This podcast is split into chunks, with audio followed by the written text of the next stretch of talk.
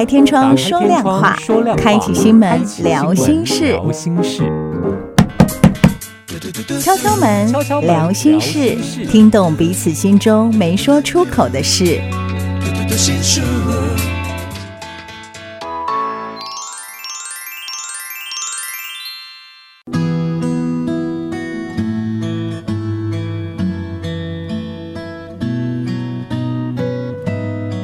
是九九点一大千电台，敲敲门聊心事，读懂彼此没有说出口的事。我是念慈，在每个礼拜六的晚上七点钟跟礼拜天的晚上八点钟，都欢迎大家可以锁定 FM 九九点一大千电台。那当然呢，我们每一次哦的这个包含案例啦，或者是故事内容哦，它有可能是单独呈现，但它也有可能呢是有上下级的一个承接关系。那又或者是说，其实，在人呃的心理状态，因为一路这样听下来，如果你持续都有锁定敲敲门聊心事的话，你一定会知道，其实我们在整个人的发展历程当中，他真的没有办法有一个很明确的断点。你的一岁到五岁就是长这个样子，五岁到十岁大概也可以归纳出什么样子。它可能可以有个大概的模型，但它绝对不是。百分之百的公式可以被套用的。那如果说你想要往上延伸、往下延伸啊，去听听看我们在敲敲门聊心事当中呢，其他不同的重点或者是案例的话呢，也都欢迎大家可以上到 Podcast 平台来搜寻“敲敲门聊心事”。那么呢，在这个节目当中呢，我们有非常非常重要的灵魂人物。哎，干嘛自己心虚偷笑？到时候已经几集了，还自己心虚。突然被讲灵魂人物，我们欢迎啊，智商心理师王子欣，子欣好，大家好，我是心理师王子欣，对，你是我的灵魂，突然这样表白，哎，你害我措手不及，快很准啊，是不是？这样马上就虏获你的心，哎，是怎样？我们待会儿就会来谈这个需求，爱情的需求，没错，怎么样表白才是一个有回应的、有互动的？你这样我就可以了，我其实很容易满足的。其实我想，我们先回过头去哦，呃看看我们上一集的内容。我们其实上一集谈的是一个女生，她呢习惯在各个不同的爱情当中游走，她大概都是走小三 或小四 的这个行径，她并非正宫。你明明知道这一个对象根本就不是属于你，但她又一直不断的在这样的一个爱情游戏之间的穿梭，而且看来是。怡然自得的，那所以我们上一节内容当中其实有谈到，就是说他可能必须要从感情里去寻求自己存在的价值。呃，我已经收听这节目很久的朋友们一定都知道，如果它是一个结果的话，诶，我们倒回来去找它的因，它的这个因果关系有没有可能往上溯源？可能是成长、教育或亲子之间背景。造就成我们所看到的这个女孩，她在每一段爱情之间游走，寻找自己的存在感。是，我觉得念慈哈，你一定是一个非常好的心理学家。你在跟我表白吗？我在客观具体的描述，我心动了。你也可能是一个非常好的社会观察家，是，就是你会知道一个人的成长过程，它其实是一个连续发展的一个历程，嗯嗯，它并不是像有一个断点一样，它就今天突然长成这样哈。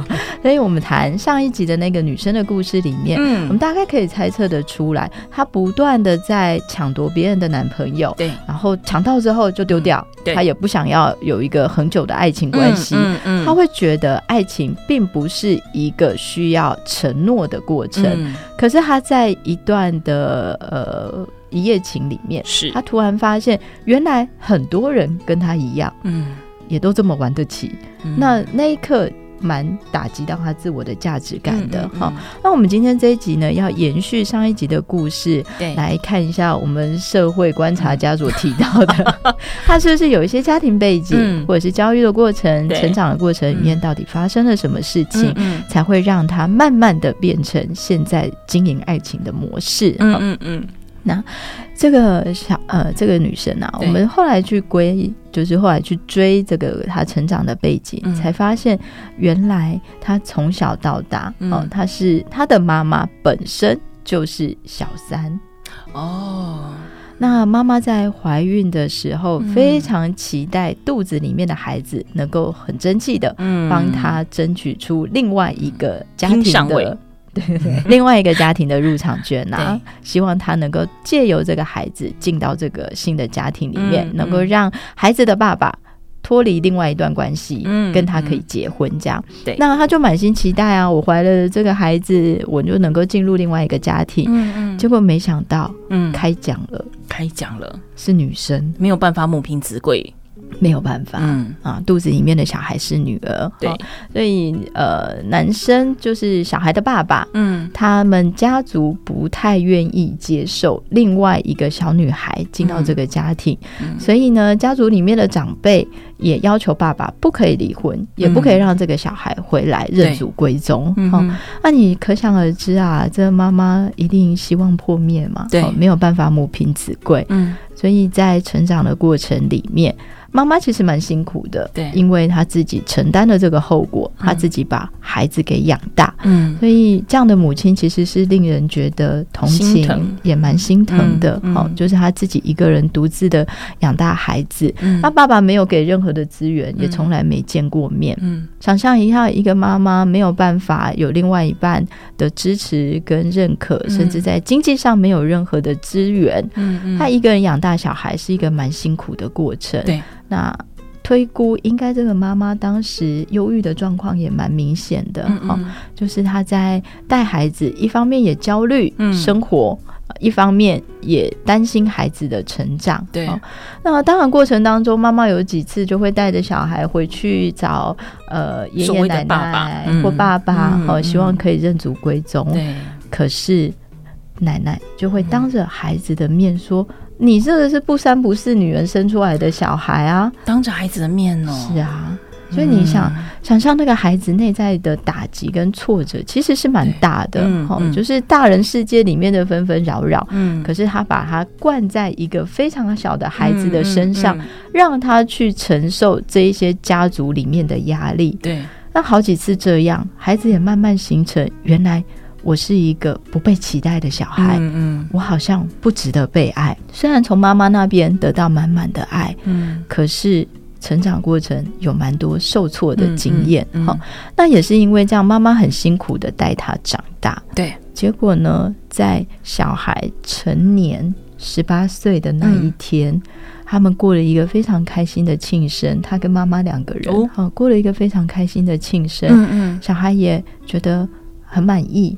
结果隔天早上起来，他就看到了桌上摆了一封遗书，妈妈的妈妈的遗书。哦天！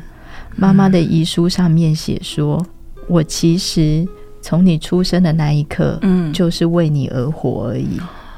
现在你已经长大了，嗯，你成年了，嗯，妈妈觉得。”我该做的责任也结束了，嗯嗯，所以他想让自己的生命可以也结束了。我听了起鸡皮疙瘩，爱我。是啊，这是一个令人蛮伤心的故事。嗯，嗯，嗯，嗯，也就是说，当你把你的自我价值，嗯，在妈妈身上，她无论是摆在没有办法结婚的先生身上，对，或者是摆在孩子的身上，嗯嗯，他认为的爱是这样的付出，嗯，可是。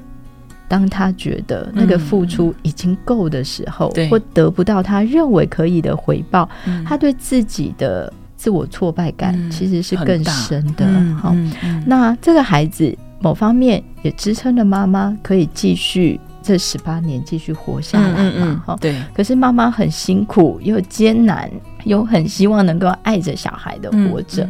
所以孩子其实能够感受到妈妈满满的爱，对，但是妈妈好像也没这么爱自己哦。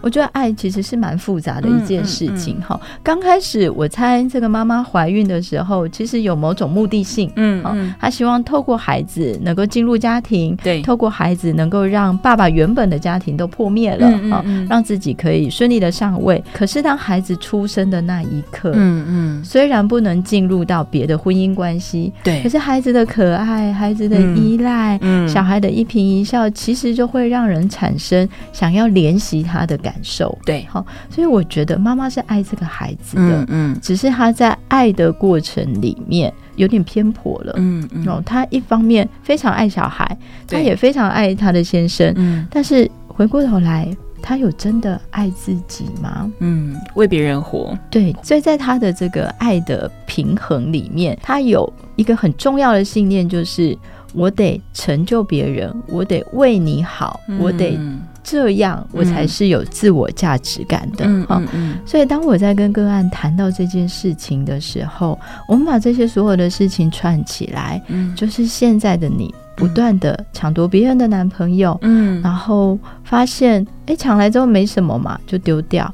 然后以前你发现了妈妈在你十八岁的时候决定离开，嗯，甚至在以前，嗯，你的奶奶指着你说，啊，你就是不三不四的小孩，怎么可以回来？嗯，哦，这一连串的过程里面，都指向同一件事情，嗯，就是他不重要，你不重要，嗯。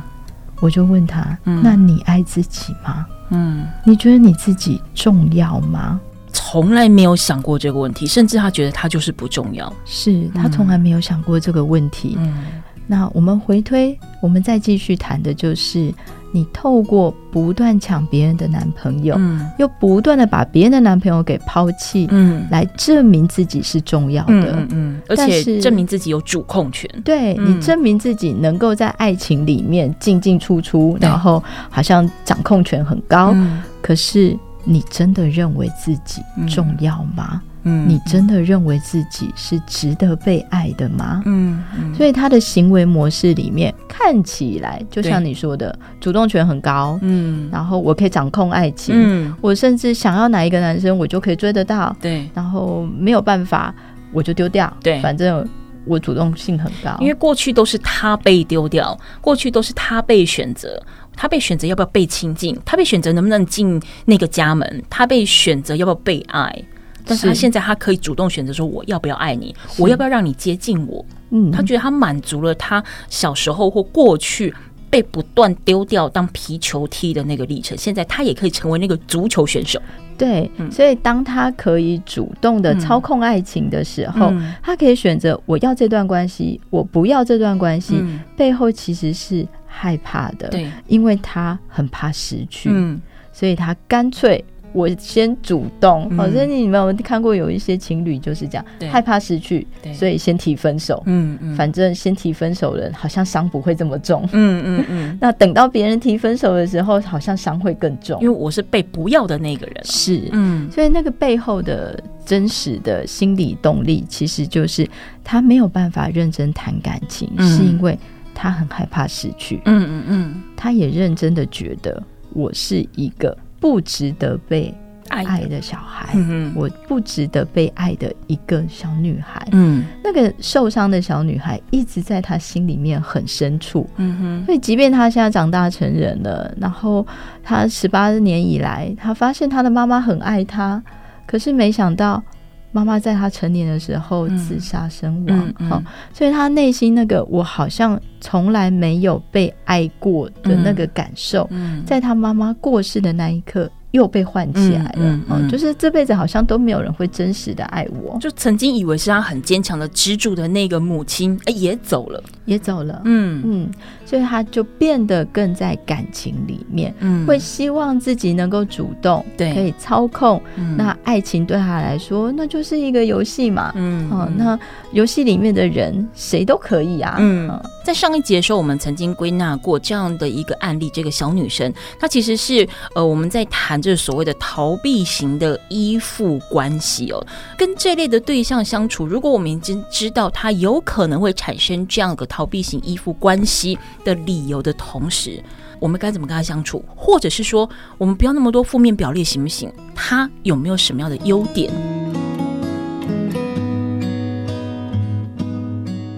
前面其实我们谈到了这样的一个个案哦，个所谓的逃避型依附关系的时候，子欣是不是可以再帮我们回复一下记忆？逃避型的依附关系它有哪一些的特点？之前有谈到逃避型的依附关系啊，对、嗯，其实就是他在爱情里面给的回应比较少，嗯，也就是说他会认为啊，我在爱情里面呢、啊、是我很好，对，所以你都很差，嗯，所以是你要来不断的追求我，然后我就不断的逃，嗯、哦、嗯。那逃避型依附有一个很重要的一个概念就是啊，他千错万错都是你的错，对。嘿，所以他很容易在情感上面啊，嗯嗯。会压榨别人，嗯，然后他又感觉容易自私，跟寂寞，所以你有没有常常听到一件事，就是一个成功的男人背后都有一个吃苦的女人，或者是好几个。好几个吃苦耐劳的女人 啊，这就是逃避型依附蛮常见的一个关系的样貌哈。他就会在金钱上啊、情感上啊，哈，那比较这个呃严重的状况，他可能还会有暴力虐待的行为，嗯，因为他给的很少，他要的很多。对，那另外一个焦虑型依附刚好相反，嗯，所以逃避型跟焦虑型也当当周会哦，所以他们凑成一对其实还不错，是呃不是？他们凑成一段，真的，他们情感就会非常的纠结，嗯、很久很久了。嗯、焦虑型的人，他就会给的过多，对，他就会很担心失去，所以就会一直给，愿、嗯、意为对方委屈扛下一切。嗯，他很害怕别人讨厌，嗯，就很像是溺水一样抓住浮木，对，所以他就会很希望你不要跑走。嗯、然后焦虑的人就会一直不断的追赶，嗯，然后逃避的人就会一直不断的跑。其实一件事情一定有它的正反两面，吼，那。当然，呃，刚才呃子信稍微帮我们整理了逃避型依附关系它可能的样子之后，我们听到好像都是比较负面表列居多，但它没有正面的嘛？它有没有什么样的一个优点值得我们去欣赏的？我觉得啊，要谈这个优点或缺点，嗯，然后要怎么欣赏，倒不如回到一个主要的议题，嗯、就是爱到底是什么？爱是很久很久。好像直觉联想就会有这首歌跑出来，对不对？嗯，所以我们觉得脑袋里面对爱情的想象就是爱要很久远，所以你片头要不要改这首歌？爱要很久远，一颗永流转，有那一颗就很久远，是这样吗？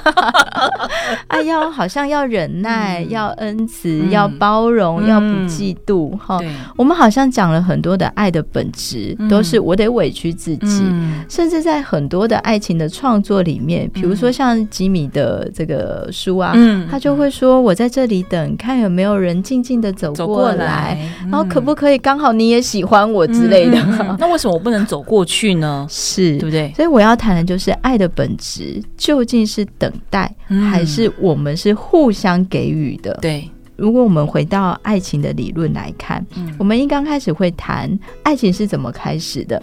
我觉得每一个听众都可以想想看，嗯、你自己认为什么样的对象，嗯、什么样的爱情样貌是适合自己的？嗯，其实爱情就是自我认识。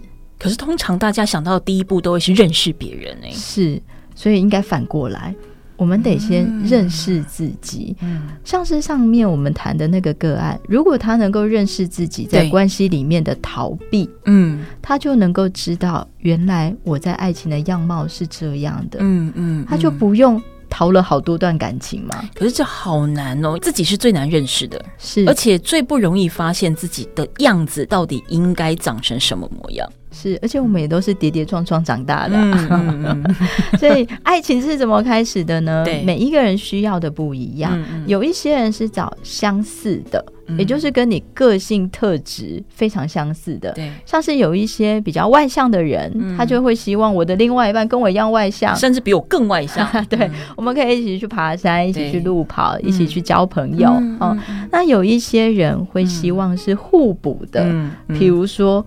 我已经很外向了，对我希望一个安静的，对，不要在我旁边咋这样咋这样。我希望一个倾听者，跟我个性有一点互补的。好、嗯嗯哦，那第三种叫做交换公平理论，嗯、也就是我们一般常常说的 AA 制吗？哎哎。感情的 AA 制，对，感情的 AA 制，或人格特质或背景的 AA 制，嗯嗯、比如说要高富帅、白富美，我脑袋里面有一个清单，我希望我的另一半要符合清单的哪一些项目？嗯、好，所以每一个人在。找对象的时候，其实都会有这三种类型。嗯嗯、那你可以思考一下，你是希望另外一半跟你相似的，嗯，个性相似的，对，还是个性互补的？嗯，当然会重叠啦。对、哦，就比如说可以一起出去玩，但是回到家，在某一些需求上是占比的不同了。是的，嗯，嗯，然后对方是不是要符合哪一些条件？嗯，比如说他。要孝顺，他年收入要破三千万 之类的。哇塞，这个 标准是有一点点的高呢，一点点而已嘛。好，就是你要想想看，你脑袋里面对于另外一半、嗯、或你自己认为的爱情，怎么样才是一个完美的模式？嗯，你们才能够像骑脚踏车一样，哦，能够不断的互动，然后走下去。嗯，这是爱情刚开始的发展。嗯，那你知道了自己经营爱情究竟是相似的、需求的。嗯还是有一个条件之后，对，我们爱情关系的发展一定要先从互相认识开始吗？就是每一个人经营爱情的方式其实是不一样的，对。但是在刚开始一定都会先。互相认识，好、嗯嗯嗯，那互相认识会受到吸引力因素所影响啊。对，就是在他的身上，你看见哪一些特质、嗯，哪一些行为、嗯，甚至哪一个外表特征是符合你想要的？对、那是吸引力因素影响的。好、那你看见了之后，呃，我们一般都认为爱情的相似一定要主动跟被动，对，或者是互动的。嗯，嗯，那互动是一个很重要的事。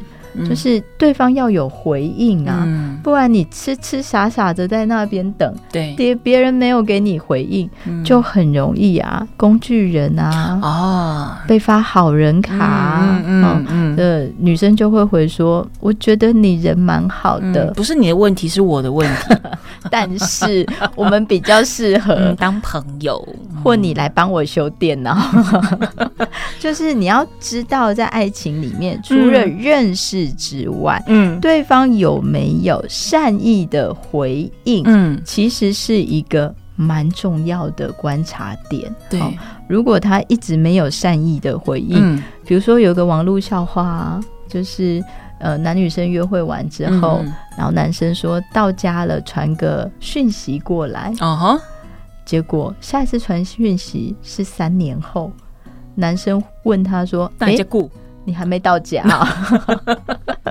所以那个善意的回应，我觉得需要设定一个时间点啦。嗯、哦，就是你要能够等待对方善意的回应。你觉得你你能够等候的时间是多少？不然你就会一直不断的在相熟阶段，嗯，一直花费很多的时间在彼此的认识。对，哦、在这个相熟的过程当中，我要怎么样知道说哦？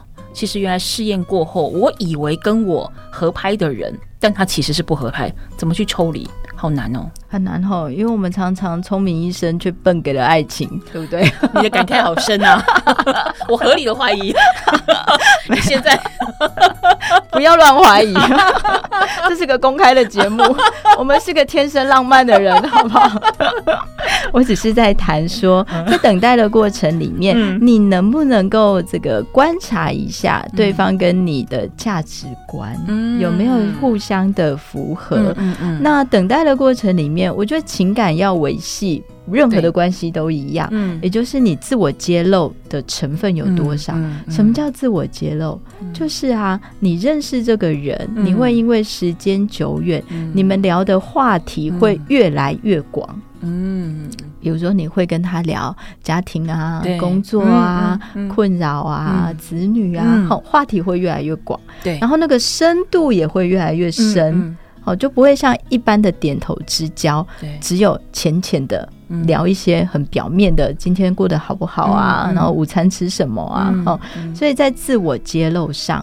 话题会越来越广，嗯，而每个话题谈的内容也会越来越深，嗯，那其实就是代表你们两个人的关系是越来越紧密的，嗯，所以在时间的等待跟回应上，我觉得自我揭露是一个很重要的观察指标，嗯嗯，也就是你们两个是真心能够为对方着想。嗯也愿意把自己的内在某一些真实的样子告诉对方，嗯，然后有一些真心的互动，嗯嗯，嗯，所以到了这个依附阶段的时候，你们就能够彼此的知道自我的价值观，嗯，然后自己喜欢什么，别人喜欢什么，别人想要做些什么，嗯，那就能够走到承诺，嗯，也就是愿意。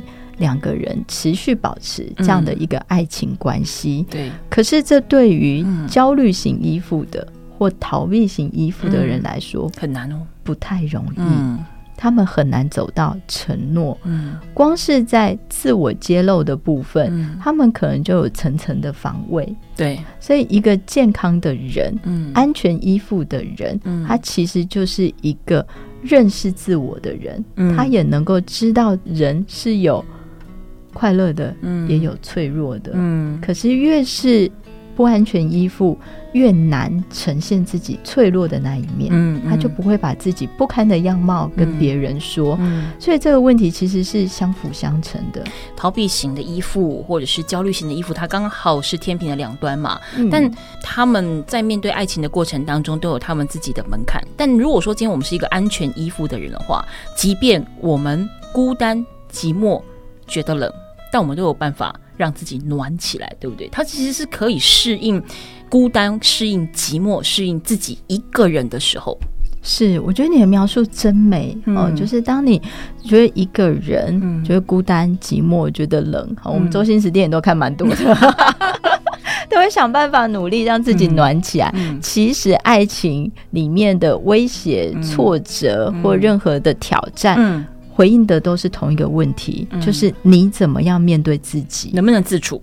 能不能够面对寂寞？嗯，你对自己的观点是什么？嗯，好，所以那其实就是自我概念里面的，你怎么样面对寂寞？这也是爱情运作的模式。嗯，也就是说，我们这几集里面谈了一个很重要的事情，就是零到三岁的时候，当我们还要依赖一个人，嗯，然后紧紧的黏着他才能活下去，嗯，我们会在这个依赖的关系里面找到爱的运作模式，嗯，嗯，那这就是依附关系的开始。嗯、可是等到我们长大成年，十八岁以后，嗯、那个爱的运作模式，对，依附关系就会转化成为依恋关系。嗯，小的时候是爱着爸爸妈妈，嗯，然后我们记住这爱的感觉。对，长大之后。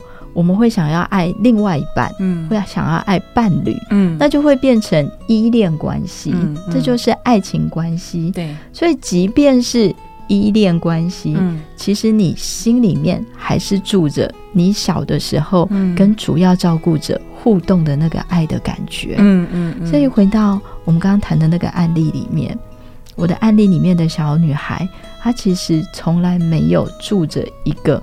完整的依附关系，对，所以当他成年之后，嗯、他的依恋关系也是非常的不安全，对，从、嗯、小到大没有办法面对自己一个人独处时的寂寞，嗯嗯，他会很需要透过很多段的关系来证明自己在爱里面是有掌控感的，嗯嗯，爱人跟被爱的观念或能力，它如何被建构？怎么样正确的被运用？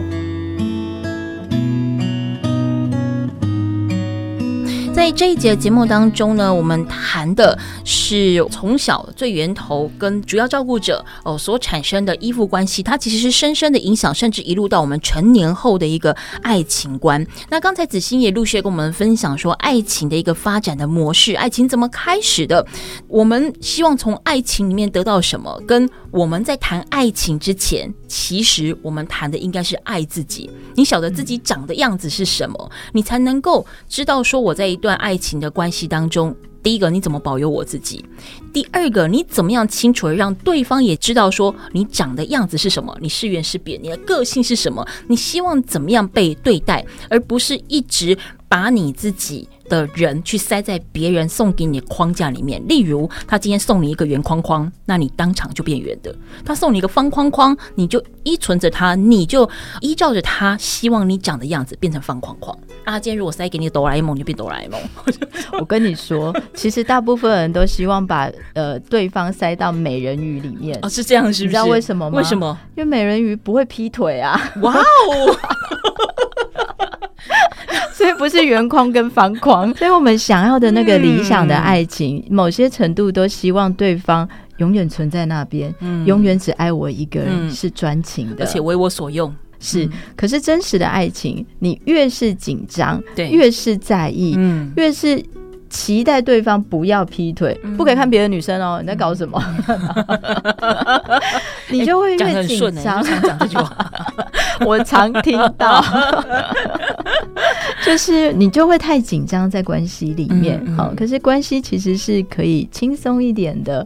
那越是对自己没有信心，嗯、或者是担心对方、嗯，其实就反映了你在爱里面、嗯、面对威胁的时候、嗯，你那整个防卫机制都、嗯、都打开了，刺猬。对，就会觉得很可怕。呃、哦，所以爱情并不是这么理想化的，嗯嗯，嗯，也不是这么不经得起考验的。对，爱情就是一个真实的生活。嗯，所以如果要谈怎么样在爱情里面不断的跟修正跟练习，嗯嗯，我倒认为在《小王子》里面这本书，嗯、它其实有一个蛮好的隐喻。小王子在 B 六一二星球遇到了唯一一朵的玫瑰花。对。然后那个玫瑰花就告诉他说：“嗯、我是这个星球上独一无二的玫瑰花，嗯、那你要好好的照顾我。嗯”所以小王子整天呐、啊嗯、忙着搬动啊，然后浇花啊，无微不至的照顾这样、嗯嗯。可是后来小王子离开了他的星球，嗯、到地球上，结果他发现整片的玫瑰花，原来地球上有至少超过五千朵的玫瑰花丛啊。啊、哦，我被骗了！嗯、哦，这因为他思想上没有准备到，他没有听敲敲门聊心事，对，他就有点惊吓、嗯，哦，认知惊吓、嗯，他感觉被骗了、嗯。那个花为什么骗我？嗯，它是唯一无二的，嗯、然后它是这么特别的、嗯，然后我花了那么多心心思在照顾他，这样，对，哦，所以小王子感觉被骗，在爱情里面觉得很痛苦。嗯，原来他并不是独一无二的，哦、嗯嗯，可是你想想看。如果我们临老入花丛，你会发现家荒当然有野花香？哎，这好说吗？我们这应该要很快乐才对啊！外面的世界这么宽广，这空气这么清新，对啊、嗯。所以你可以看到的就是，其实小王子靠什么来自我肯定？嗯，他靠的就是我在照顾独一无二的玫瑰花，嗯，来看见自我的价值。嗯，因为只有我可以照顾他，只有我可以。嗯。然后他也专属于我，嗯嗯，是，所以回到我们讲的案例故事，嗯，或者是我们上一个阶段谈的，对，如果你认为你的爱情是透过我不断的付出，嗯，我不断的照顾别人，对，我不断的给予，嗯，来证明自我价值的时候，对，当这段关系消失，嗯，那个挫折打击会非常的大，对，也就是念慈刚刚提到，嗯。有些时候，我们以为我们给的爱跟付出是对方要的，嗯、对。可是到最后，他会发现，哎、欸，原来对方需所无度，要的越来越多。嗯嗯。我曾经也有一些个案告诉我说，嗯、他以为的爱情就是不断的付出、嗯，可是到最后，先生带小三回来同住，在、嗯、考验他的忍耐力耶。嗯、反正你就是不会离开，对，反正你就是会照着我要的样子走。哦、是、嗯，所以如果在爱情关系里面。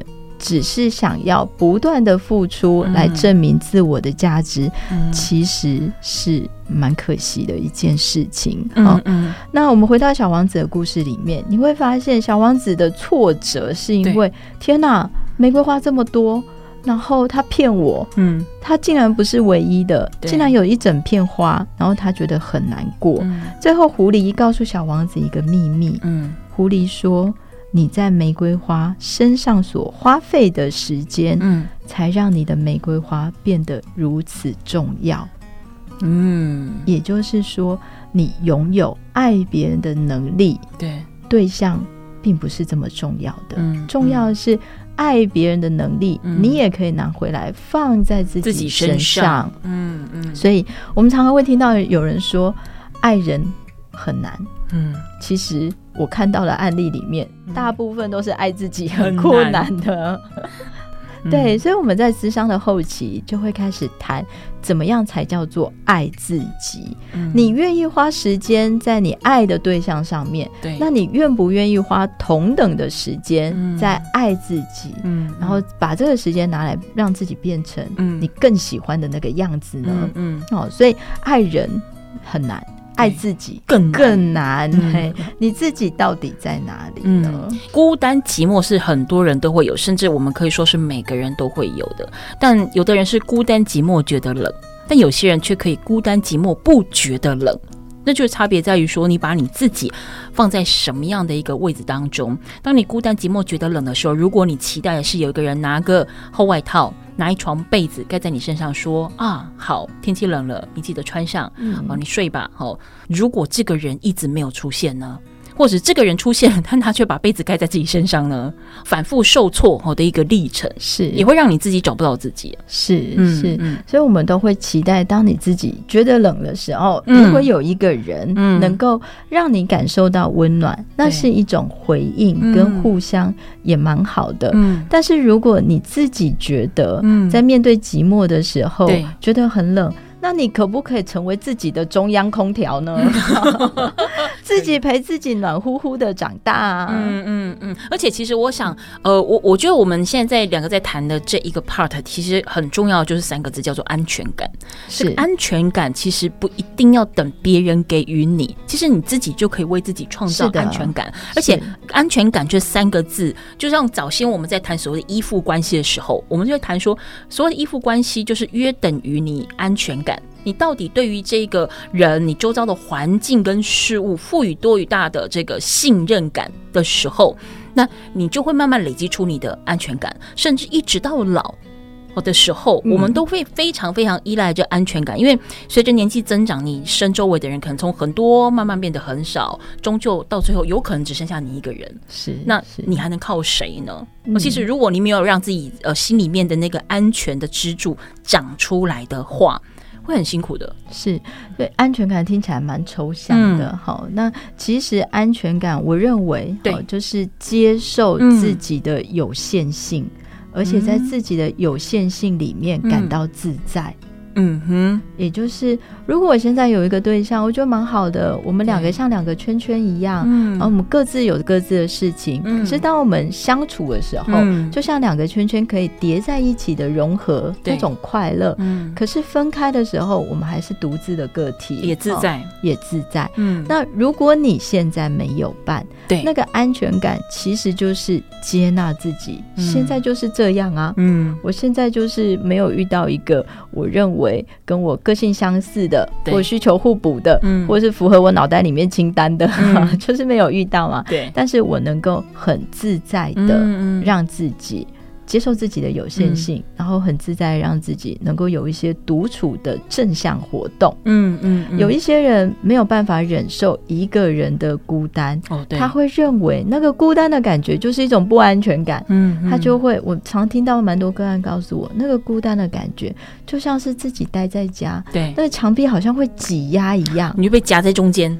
对，他就会很想要逃出去去做一些事，可是真正的安全感是来自于你在人群里，嗯、在自己独处的时候、嗯、都感觉到自在。嗯，所以如果现在各位的听众，你一个人在家，你可以想想看，对，当你一个人在家很感觉寂寞跟孤独的时候，嗯，你有没有哪一些正向的独处活动，是让你一个人的时候也能自在的，嗯，比如说一个人逛街吗？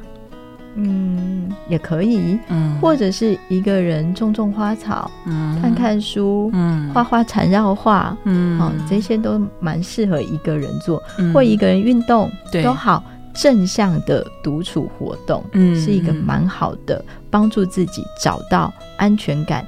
建立自我形象的一个很好的一件事情。嗯，那我想我们这集哦，主要跟大家分享的就是跟自己相处，学会跟自己相处之后，其实自己才是最难的那个人。因为有些时候，我们通常连自己是长得什么样子，自己的个性是什么，你大家都搞不太清楚。我们会花很多的时间去了解身旁的亲朋好友，你身边爱的那个异性的对象，或者是你在乎的那个人，你可以把他从早餐到晚餐到宵夜到睡觉，吼，他的这个样态你都摸得一清二楚。但把这样的一个探索的精神放到自己身上的时候，好像真正的能够了解自己，说出自己要什么，说出自己像什么样子，说出自己呃符合自己的形容词的时候，其实都是一些有难度的呃历程。所以今天的结语就是，学会跟自己一个人相处，我想这也是培养爱人的能力的第一步。因为先爱自己，先从自己的身上训练爱的能力之后，才有办法把它施展。哎，施展 应用，哎，应用，然后去爱更多的人，就自然而然会散发了。没错，没错，没错，有爱的感觉。哈，敲敲门聊心事，我是念慈。如果你对我们这个礼拜所安排的案例故事，或者是心理议题有兴趣的话呢，也欢迎大。大家都可以上到各大 Podcast 平台搜寻“敲敲门聊心事”。那么，除了有当周的节目内容之外呢，你也可以往前延伸哦。我们每一周都会安排不同的心理学主题的内容，听听看，可以更深一层的了解自己，当然也可以帮助你读懂别人没有说出口的心里话，也圆满你的人际关系。敲敲门聊心事，我们下次见。本节目由文化部影视及流行音乐产业局补助直播。